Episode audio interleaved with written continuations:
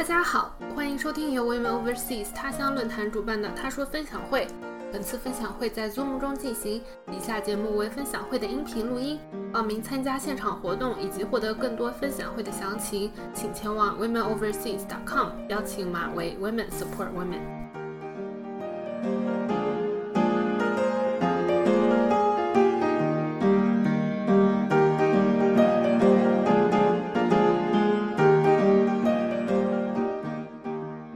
们今天非常高兴，通过 Constance 请到了静雯来和我们一起分享。我们请 Constance 来介绍一下我们今天的嘉宾。好，大家好，我是 Constance，然后我目前是住在英国，然后呃，我跟掌门非常有缘的，这呃，在大概去年的时候，我们在他的这个训练营里面认识的。然后今天这个话题讲职场妈妈嘛，然后我就第一时间想到了掌门，就讲到了静雯。然后因为他之前也在 Clubhouse 有过相关的活动，所以我就邀请了静雯来参加咱们这个他说的分享会。然后要不来那个静雯，你来自己介绍一下你你的工作，还有你具体的一些简单的介绍一下。好的，谢谢 Constance 邀请，很高兴认识 Simona。呃，也跟大家道个歉，可能好多同学是在早晨东部时间十一点，然后西部时间八点的时候，呃，加入了原始的那个 meeting。不好意思，我们可能 logistics 出点问题，呃，所以跟大家道个歉。但是还是很高兴今天有机会能跟这么多位小伙伴一起来分享一下。呃，这些年踩过的坑，爬出来的坑的经验。呃，我自己呢是一个新疆人，我是石河子出生，乌鲁木齐长大，所以我经常说我自己是老少边穷的小镇女青年。呃，然后去了北京上大学，对外经贸毕业了之后呢，是在中国一个部委，呃，中央部委工作了三年的时间，然后我就出国读了 MBA，MBA 之后留在了美国，在分别在 Dell、Apple 和 Fitbit 和 Google，现在呃做运营和采购方面的工作。那目前是在谷歌领导一个小的团队，呃，管理差不多一个 billion 左右的采购额，嗯，然后我也非常，我个人是两个小朋友的妈妈，两个男孩子的妈妈，呃，好在就是我自己也比较男孩子气，所以我还挺喜欢跟小男孩玩的，我也挺期待他们俩赶紧长大可以跟我打游戏的，呃，所以呃很期待能够跟呃各位小伙伴有互动，嗯，大家，我觉得我刚才在大家进来之前，我在跟 Simona 和 Constance 聊，就是这个时间。它不是早上八点，它是十一点或者是下午，所以有点像早茶和下午茶的时间。那今天就希望跟大家聊的 casual 一点，好玩一点，好吧？好的，谢谢金文的介绍。嗯，然后我们在微博和。呃，最近看到您在 Clubhouse 上的活动的话，可以看得出来你是非常的关心女性在职场上的角色。嗯，那可以给我们介绍一下，最初的话是一个什么样的契机，呃，会让你开始对这种呃 female female leadership 感兴趣？嗯，在这个过程中会不会有呃一两个让你感觉非常 emotional 的 moments？哦，我觉得呃这是特别有意思的问题，其实是作为。我不知道这个现在咱们房间有没有男生啊？就是我希望男生要正常的看待这个问题，不要觉得特别 defensive，或者我们的 offensive 啊。就是对于女生来讲，我第一开始就是我们可以讲它叫女性意识的觉醒啊，或者觉得我自己有对我自己身份的一个认同，或者是质疑，其实是从差不多要到三十岁的时候才开始，因为在那个之前呢，就是人生可能会比较忙，很多人在二十六七岁之前一直都在求学的状态，嗯。尤其是你如果在海外求学的话，你刚工作那一两年，呃，和你求学期间，其实不太会注意到自己作为一个女性会受到什么样的待遇，或者不会受到什么样的待遇。但是到了某一个层级之后呢，嗯，比如说你想要升经理的时候，或者说你从经理想要升 director，从 director 要进 executive suite 的时候呢，你就会开始发现你身边的女生越来越少了。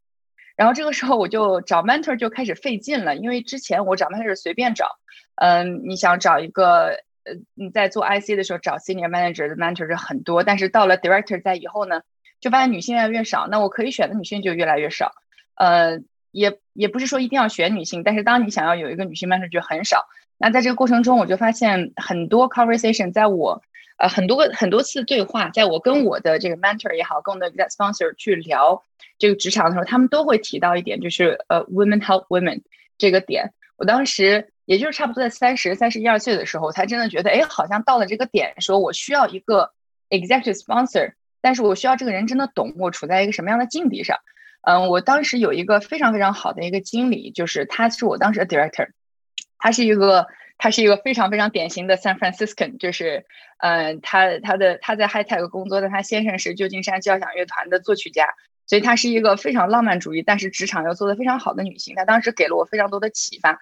就让我遇一就是看到了很多其实，比如说我们叫 microaggression 这种事情会在你身边发现，甚至有一些比较赤裸裸的职场的性别歧视或者生活中的性别歧视。所以我两方面，一方面是开始跟。呃，我老公争取更多的就是平权的这个时间，就是后来我发现 it's okay，就是男生很多时候会，呃，另一方面就是在职场里会去慢慢 address 这些问题。那生活里就是比如我们要多去分担一些家务，而不是 by default 就觉得带孩子和做饭还有所有这些家务都应该是妈妈做的。呃，那我也很幸运，我老公其实是很 open 的一个人，但是男生就是有一点问题，就是他们都会说你不开心就可以跟我说呀，你说了我会去做啊。但问题是很多时候你是。不知道自己要说的，就为什么我还要去记这件事情要跟你说，所以要经过很长时间的 coaching。但是现在就我们俩已经比较平衡了，可以非常好的找到这个平衡。然后工作上呢，我就有很多呃很有意思的 moment。我现在记得，因为我可能马上要在 Google 做一个这个呃 ERC 的组织去做一个女性的这个分享。三月份是 International Women's Month 嘛，所以这个在 Google 里面可能会有一个小分享，大家在聊说有没有经历过 microaggression。我当时想了一下，我是有的这种 moment 其实很多，而且一旦开始意识到这个时候，你就发现特别多。比如我有一次跟我的女老板，我们两个人一起去跟两个呃欧洲的男性，两个白男去做谈判。其实我们两个是采购方，他们两个是供应方。但是当时我们走进那个会议室之后呢，我就随口问了一句：“你要不要喝点咖啡？”然后那个男生坐在那里开始跟我说：“我要两杯，我们要两杯咖啡，不要糖，要奶。”他开始跟我 order。然后当时我老板，我其实当时有一点懵，但是我当时的老板就是说，This is United States self serve，This is self serve coffee，然后就把他喊起来自己出去，然后那个男生当时脸就红了，他完全没有意识到自己在做什么，他就直接在道歉。可是这之后这种事情，一旦有人提醒你之后，你就会发现，I'm used，就是很多时候就很多人在下意识的会去用你，那大概就是从那个时候开始吧，呃，开开始 take leadership position，然后我我团队里也有女生。我的 peer 里也有女生，我就发现其实大家 by default 会做很多自己，嗯，自己就是不太不太应该去做的事情，也可以不用做的，比如说记笔记、记会议记录啊、发 meeting schedule，都好像 by default 是女孩子在做。任何 meeting 里面就会发现女生自己开始记笔记，然后记完之后，她就觉得哎，好像记完了应该发给大家，她就发了。那你实际上就把自己 downgrade 成了一个书记员这么一个角色。但是我们其实在做的时候是不知道，嗯，就是一直有这种。呃，这个我老板提醒了我几次之后，他还给了我几个 best practice，我觉得比较 comfortable 往前走，所以可能大概就是在这个时候也很难讲说一件两件事情，呃，可是这种小细节慢慢累积起来，就觉得我觉得女孩子有一些比较特别的帮助需要在职场上，那我们也不能说比大家做的很好，但是经历过了之后呢，可能就可以让你们经历的时候少一点比较 confusing，呃 confusion，然后少一点自己的 self doubt。嗯，好的，谢谢谢谢您的分享。然后我觉得有一点的话是，呃，您刚提到，呃，你跟你的丈夫已经可以达到一个平衡。我觉得这个话题等会儿我们可以再聊一下。对，然后刚刚听到静文说，比如说，呃，就比如说这个事情在工作当中会遇到很多很多这种因为生育啊，或者是你结婚之后带来的问题，那。比如说，在工作上升期的话，要怎么做一个生育的决定呢？因为你像我们的论坛上面，我们也看到很多女生到了这个大概的这个年龄，她们也会比较纠结：我是这两年就生孩子呢，还是说我在工作上再拼一下，再再来生孩子？然后也会听到很多女生说，生完孩子之后可能会整个 team 都没掉了这种比较恐怖的故事。那想知道金文当时是怎么样的一个情况？有在这个做决定的时候遇到一些什么样的困难，或者是？你当时是怎么做决定的？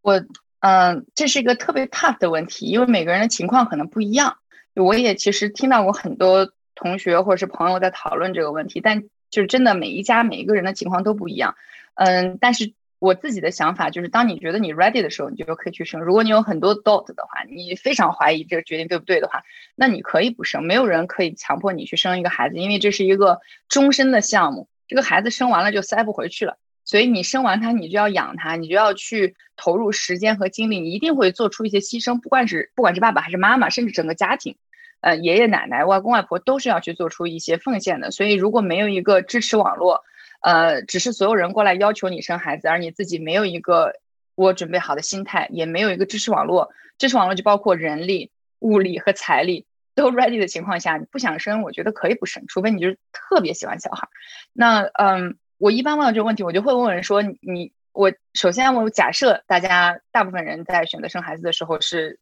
有起码是有一定的网络支持的，不管是你的老公、你的男朋友、你的女朋友、你的父母。然后你的呃公婆多少都是可以给你提供一些支持的，所以我觉得在生孩子之前，大家可以想想，如果这是一个项目的话，你要做一个至少至少十八年的项目，对吗？这个孩子至少你要养十八年，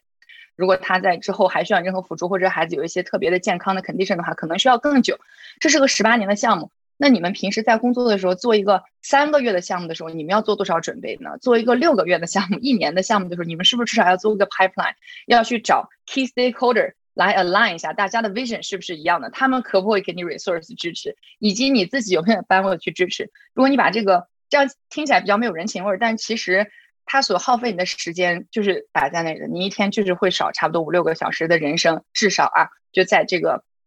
高质量的育儿上。所以你的支持网络必须 sign，就这些 key stakeholders，呃，给钱给人啊，要么就是呃，不要强迫我生孩子。就是这么简单，然后当然有一个最最重要的一个资源，其实还是自己的。我的概念就是最重要的还是你的 spouse 或者是你的 partner，呃，因为这个人，呃，他需要跟你承担这，他是你这十八年未来这个项目的主要的合伙人。如果你合伙人他没有办法 commit 的话，你们如果创过业或者做过项目，你的合伙人不能 commit 这个项目的话，你是不可能成功的。所以除了女孩子一直在问女生我该不该生孩子，我该不该生孩子之外，其实也要问一下你的先生，你有没有准备好，或者你的或者你的家人，你们有没有准备好要生这个孩子？那呃，一个去把自己 realistically 呃 line up 的一个方法，就是你可以把自己日程安排一下，看看看这些时间，嗯，如果你事先全部都安排好了，其实是没有那么忙的。呃，而且要确保说这个孩子是谁的孩子，是吧？是我和我先生，我们家是我和我先生的孩子。那么我们两个的孩子，我们两个肯定要主导来养，就其他人就 follow the schedule 就好了。所以这些问题一定要跟家长提前 align 好，否则的话，很多人在育儿的过程中，其实带孩子本身消耗的能量没有那么大，但是内耗的能量很大。你要去 correct，或者是你试图去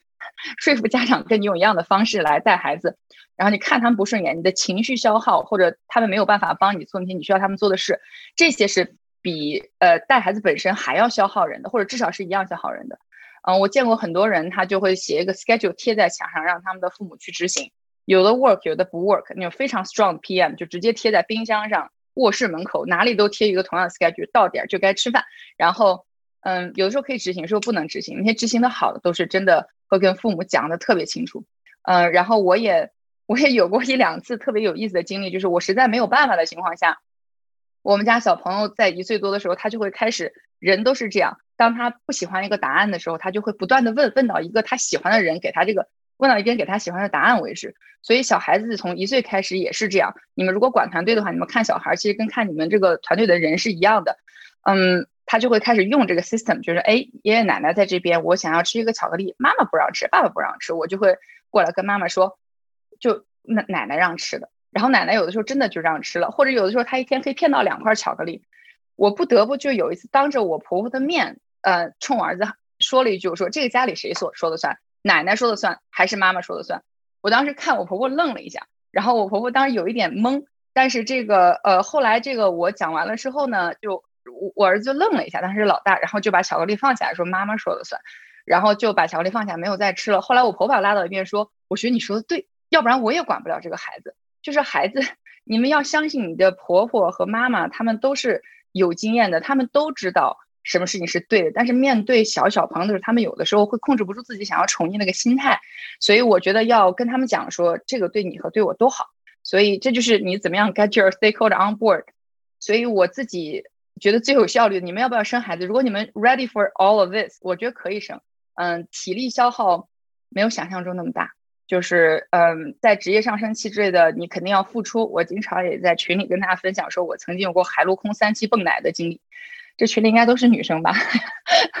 就真的是呃，出差坐飞机，飞机上蹦；到了香港落地，香港蹦；然后坐轮渡，轮渡蹦；然后从香港坐火车，火车上蹦；然后火车上下来之后，我就在火车站蹦来。就开会的时候，我需要跟我的我的这个 business partner 说，我这个半个小时时间我要空出来，给我在隔壁开一间会议室，我要听着那边的事，但是我要去有一点 personal issue，然后大家就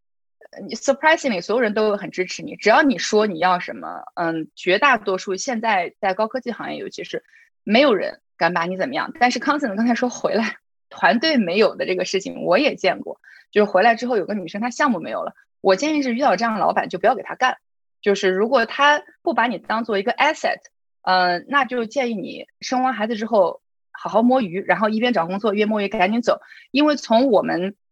从一个有 vision 的领导的角度来看，人招了就不应该轻易放走，要不然我就不要随便开这个 head count。因为对我来说，talent 是 asset，我这个人在我这里做至少是三年起步的，我的团队是 zero attrition，就在这些年只有进的没有出的，就是。嗯，不可以随便招一个人，然后他让他再走，或者随便找一个最好的项目，除非他有 performance 问题。那如果你真的因为生了孩子，觉得你没有办法 engage fully devoted，那我建议你直接跟老板谈一下，我现在这段时间一年我要做一个小一点的项目，或者做一带一个小点团队 step down，但是麻烦一年以后要有一个计划，我们怎么样能够回到这个层级上来。所以呃，如果这个不能谈，或者你都不好意思开口谈，然后或者你的老板就完全。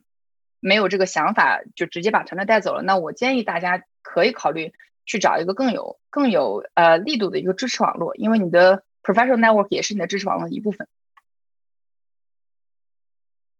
好的，我想要鼓掌一下，嗯，然后我们 Zoom 的 chat 里面大家都在给静文和婆婆都。点赞，嗯，然后给 Clubhouse 上的朋友说一下的话，如果你想要加入我们的 Zoom meeting，跟大家一起在线鼓掌点赞的话，可以扫一下 Constance 的头像，啊，就可以进入我们的 Zoom meeting。嗯，对，然后刚刚我也想说，嗯，感觉得去学习一下 PM 的技巧，嗯，稍微了解一下，然后怎么样可以把一大家子这个 stakeholder 都给呃安排的明明白白的。对，嗯，然后那。不然的话，我们就来聊一下，在这个过程中，嗯，像刚刚也提到说，小朋友他是一个非常 sneaky 的一个角色，嗯，那在你和伴侣之间的话，因为我我们论坛的话，也会经常有人觉得，比如说在分担家务这个情况下，女性就很容易说变成，哪怕那个男性是做家务，但是女性也很容易变成了我得给你安排好家务，你今天五点钟把衣服洗了，但是为什么女性就要去做这个？承担这个安排家务的人呢，所以也想听一下静文，你跟你的先生之间，这个是有没有一个磨合的过程，然后是怎么样把这个东西给 sort out 的？呃，肯定是有磨合的过程，就而且这个磨合的过程，我觉得有的人长，有的人短。嗯，毕竟是两个从不同的背景出来的人，所以一定会有不同的呃思维方式，然后也会有不同的做事情的方式。嗯，unfortunately，就是大部分男生，我们只能我们只能讲大部分嘛，就男生他。他虽然没有不愿意做家务，但是他从小生长的环境里面，嗯，尤其是亚洲男生，也没有教他去做很多的家务，所以有的时候就几种情况。第一呢，他不知道这件事情该干了，就是这个屋子乱了，他觉得 it's OK，但是你不 OK。那第二种情况就是他觉得他做了，但是这个结果你不 OK，你觉得质量不好。第三就是他觉得这个事儿根本就不是他的，这种情况可能就比较比较严重一点。嗯，我觉得就是，嗯，还有一些人就是觉得。自己乱可以乱在桌上，但是他看到别的地方乱就不行。所以每一个人可能也不一样，我觉得要知己知彼吧。首先要了解一下你的对方是还是没有结婚的女生，我建议你们先先考量一下你们对家务的态度是怎么样的。比如说有很多呃，你可以聊，就是你可以通过大家在一起的时候看看他是不是愿意做家务呀，就很简单，核心的家务活嘛，就是就是做饭、收拾房间、洗衣服这么几件事情。呃，一共就这三大块事情，那总有一块他要能做起来的，对吧？就其他的。然后我们家的方法，我跟我老公的方法一直就是，我最不爱做的你就去做，其他的我能忍的我可以做。那我最不爱做就是洗碗，他就去洗碗，那就这个没什么商量。然后磨合就是一点一点开始。我我觉得我是有过一个嗯比较 dramatic，现在是比较稳定的时期，但也有过一个比较 dramatic 的时期，因为女孩子就弹性很大，从你一开始工作，然后到你结婚，到你生了孩子之后，你可能都可以 handle。但是当你比如说想要职业上冲一下，或者你真的很想要去推你这个孩子的时候，你才会发现不行，我到 limit 了。那都会有一个到 limit 那个瞬间。有的人早的是吧？有的人可能生孩子的时候就发现不行，我到 limit 了，我要发疯了，我每天情绪都很崩溃。那这个时候，我觉得你要还是把对方当做一个战，当做一个 partner 来看吧。不管他是，不管他你男朋友还是你老公啊，还是怎么样，就把对方当做当做一个 partner 来看。就是当做 partner 看的情况下，你就会跟他讲说。我现在心情不好，然后我每天都想发火，因为这是我就是承担不了这个压力和这个工作量。我当时有我试过各种方法，最后我觉得有一有一个比较有意思，听起来就非常机械的方法，我完全没想到这招很管用。就是我在生完老二之后，我又又升了职嘛，我就工作又更忙了，然后小朋友又很忙，我就把我列了一个日程，就是从早上七点钟起床，然后到晚上，比如说十二点钟睡觉。所有我需要干的事，然后小孩子需要的事情列了一下，我总共列出来十八个小时，就时间是不够用的，肯定是不够用的，就十八九个小时。每个孩子，呃，除了我上班之外，就还需要大概多长时间？我告诉他，我说这个事儿要这么久，这么久。然后我说，你看你挑哪些事儿你爱干，你要是干不够十八个小时、九个小时，那你先干四个小时、五个小时。他当时拿到那个之后，我老公说，我也没想到有这么多事，就直到我们把一件一件事情都写出来，我说你看有没有落掉的事情。他还补充了两件事情，他说我还要干这个，还要干那个。然后我们俩把那个单拉出来之后，才发现说事情真的是太多了，一个人完全做不完。嗯，然后就从这个事情开始，我们俩说那好，那你大概你早上起来去把早餐准备了，然后我们俩怎么分，大概去执行一段时间。嗯，肯定不是百分之百的 hearings，嗯，但是大部分时候，因为大家都看到这个清单了，这个非常吓人的家务活和需要带孩子的清单，那这个事实摆在眼前嘛，就是这样，就可能。我平时工作风格也是这样的，我觉得我们少去少去用情绪和评论来裹挟别人。你把现实放在眼前，对吧？就是十八个小时的活，然后我要上八个小时的班，呃，然后干这十个小时的活，再加上这个睡觉，我一天没有这二十多个小时，将近三十小时时间是不存在的。所以你可以怎么来分担一些这个时间？嗯，我觉得这个是一个是一个技巧吧，这是我我最后用了一个比较比较好的技巧。那前提肯定是。你的伴侣还是对你有感情的。如果他打心眼里就把你当成了一个干家务活的工具的话，那你真的很难实现这种平衡。就是他应该觉得无所谓，就是你干呗，就是都给你干。嗯，这个这个大家要根据自己家的情况来磨合。嗯，我希望这个回答你的问题肯定会很方便，也经过了很多年。好的，谢谢，呃，谢谢静文的分享，也确实可能之前我们论坛里面有个就非常火的帖，就是在讨论这个，好多人都说这个确实是很多年的过程，所以，嗯，希望今天我听到的朋友有这个心理建设、心理准备。嗯，那在有了两个小朋友之后的话，嗯，在职场中，你的生理、心理上会不会有什么改变？嗯，以及有没有什么特别的时间安排技能？我我觉得你要问所有人这两个字少睡嘛，没有没有别的特别的安排技能。我以前是可以一直睡十二个小时的人，我后来就是，呃，有了小朋友之后，我大概睡五到七个小时就可以了。甚至有一段时间，我觉得我能连续睡五个小时，我起来就跟打鸡血一样。女孩子不用特别担心这个问题，嗯嗯，我也没有特别老，对吧？就是你 就看起来也没有说特别特别憔悴怎么样，就是他会。你在生完小孩之后的一段时间里，你的荷尔蒙可以撑住你这么干，而且就有些事情除了妈妈也确实没有人可以干，呃，而且有有一些事情是只有你会想这么干，别人可以干，但别人不会想。比如说本能上，你听到二十米外的一个小孩喘了一口，或者 这样一下，你夜里就会醒。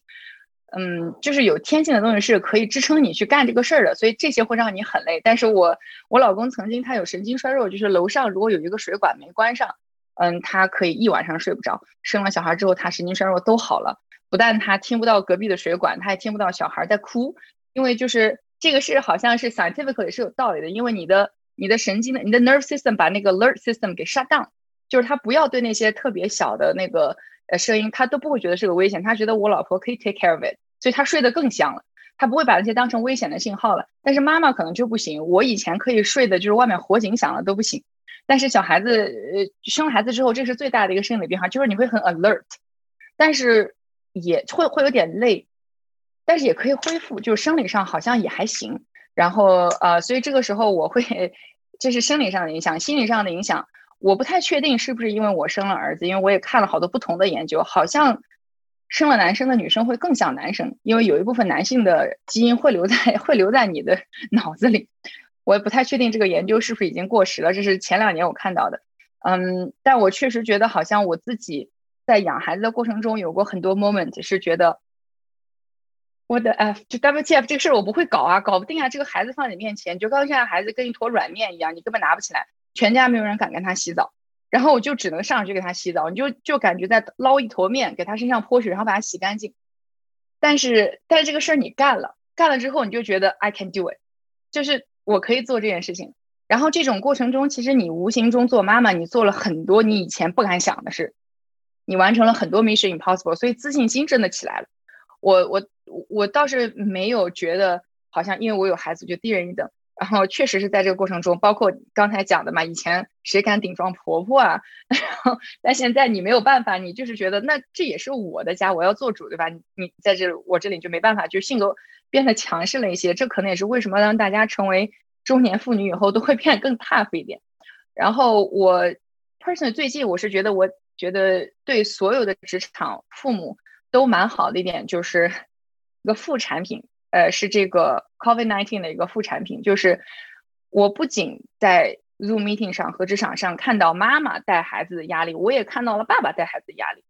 因为如果双职工家庭的话，你天天从早到晚八个小时开会，你的孩子总会进你的 Zoom，一定会。我几乎见过我所有同事的 toddler，包括我们公司有一个非常 senior 的一个高管，一个法务的 general counsel，他们家三个孩子，他跟他老婆两个人都是在家里工作的律师，非常忙。然后我从去年看他生了老三之后，我没有见过他刮胡子的样子，一年都没见过。所以这个情况下，然后经常见他这里就是奶渍，然后头发上就被他女儿放了一个什么水果之类。所以我觉得这个特别有意思的地方就是大家，大家因为 COVID-19 就看到了很多男人真实的那一面，就是他们，我也觉得这些男生非常了不起，他也就是抱着孩子在这边拍奶嗝，一边在这跟你开会，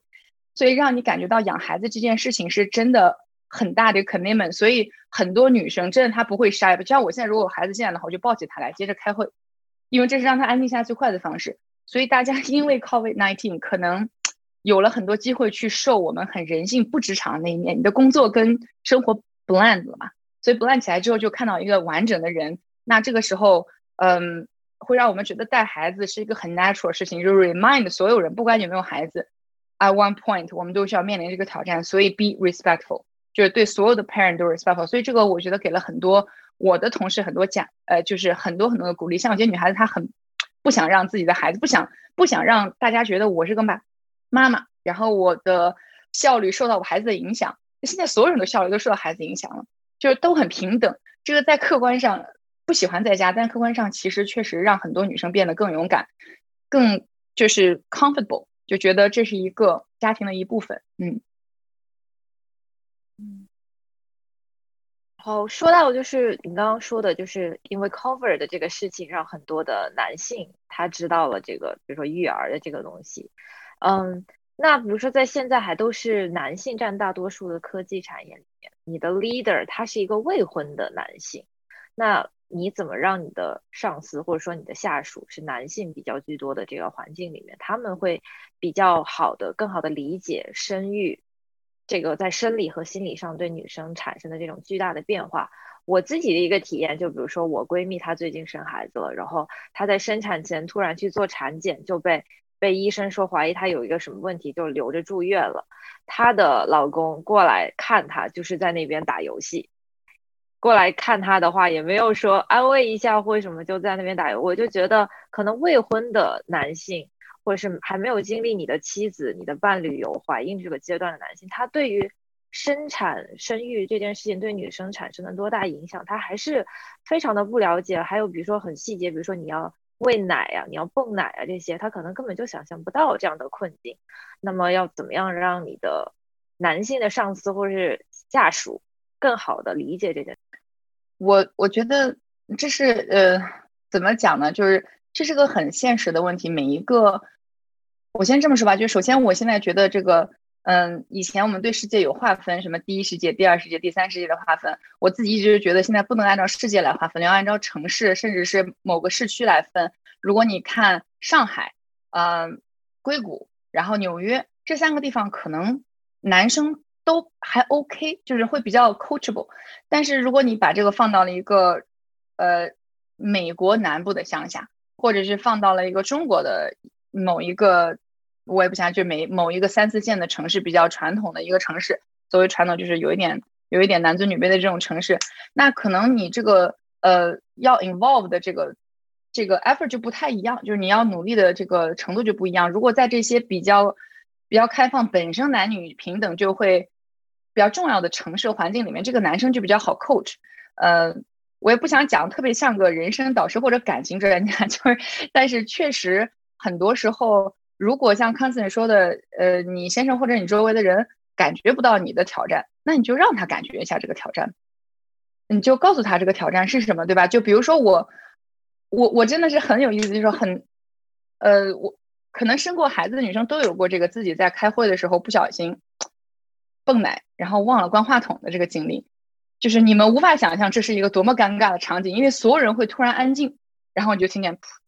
这样的声音，然后这个时候生过孩子的男生就会说“静啊，Thank you forgot to mute”，但是没有生过孩子的男生就完全 “What's that”，然后就非常 insensitive，因为他不知道是什么。嗯，所以如果不知道呢，就这个情况下，那个我我真的见过一个女高管，她的做法就是她她回答着她说 “I'm pumping”，That's my breath pump。就直接讲说，I'm sorry for the noise. 待会儿 I forgot to put myself on mute. 然后大家就真的停了一下，然后我不知道当时这个男生的表情是怎么样，因为大家是在 on call 嘛，我也是打进去。但是我觉得这个女生这样做是对的。我自己还有过那种，嗯，你以为男的生完孩子以后就会更懂是吧？其实他们很多老了，孩子不在了，过了这个阶段他又忘了。我还有一次在外面提了个很大的箱子出差去，呃。就是在国内出差的时候，我奶我箱子里都是奶泵啊，就冷冻箱啊什么这些东西。然后我老板突然就是我有一个上司突然问我说这是什么？然后大家出差都在小箱子，你怎么带大箱子？我说因为里面是我的奶泵和我的奶还有我的箱子，我要我要 breast pump。然后当时他也就一下脸红，他说啊我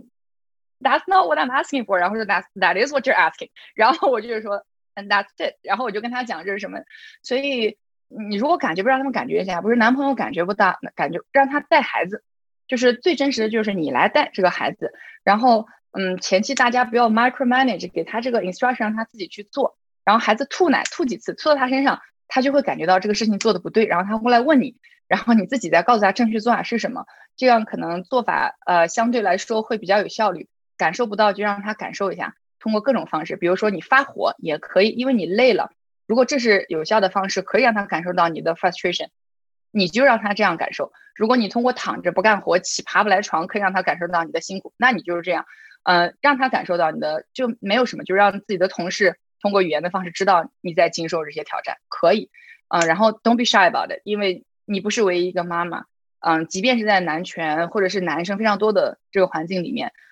我经常去开一个会，所以我刚才讲就是我级别都不算高，我顶多算一个中层，但是我经常去开一些会，就是只有我一个女的。不管什么 level，上下级都没有女生了。嗯，可能在 high tech 行业，大家都特别普遍。如果是 engineer 团队，可能更经常遇到这样的情况，几乎没有女生。然后，你你进到一个 meeting room 以后，你很难不注意到这些事情。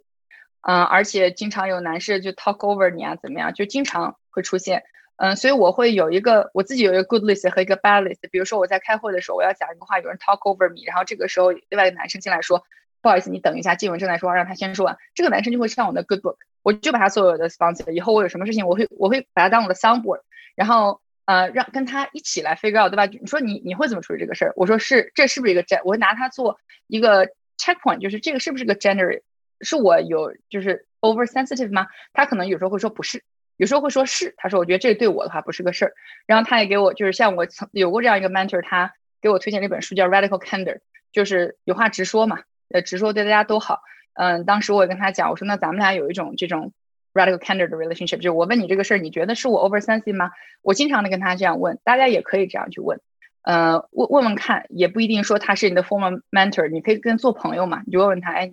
你怎么看这个事儿？好多时候你就发现自己是真的，呃，没有多想，呃，是对方的问题。那这样你就会比较自信一些，下次就跟他讲说，对不起，我要说完啊，好吧，就是这样让对方你要制止他几次，就嗯。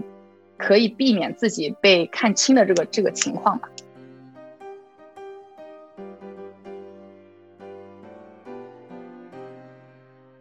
以上是今天的分享。分享会的下半场，静文回答了现场观众的提问，包括职场女性要发声，如何发声，sponsor 和 mentor 之间的区别，以及他给初入职场的女性们的建议。欢迎大家给我们的播客节目留言，分享给你的朋友，或者在 Apple Podcast 上给我们打五星好评，帮助更多人发现我们。期待更多女性加入我们的论坛 womenoverseas.com，邀请码为 Women Support Women。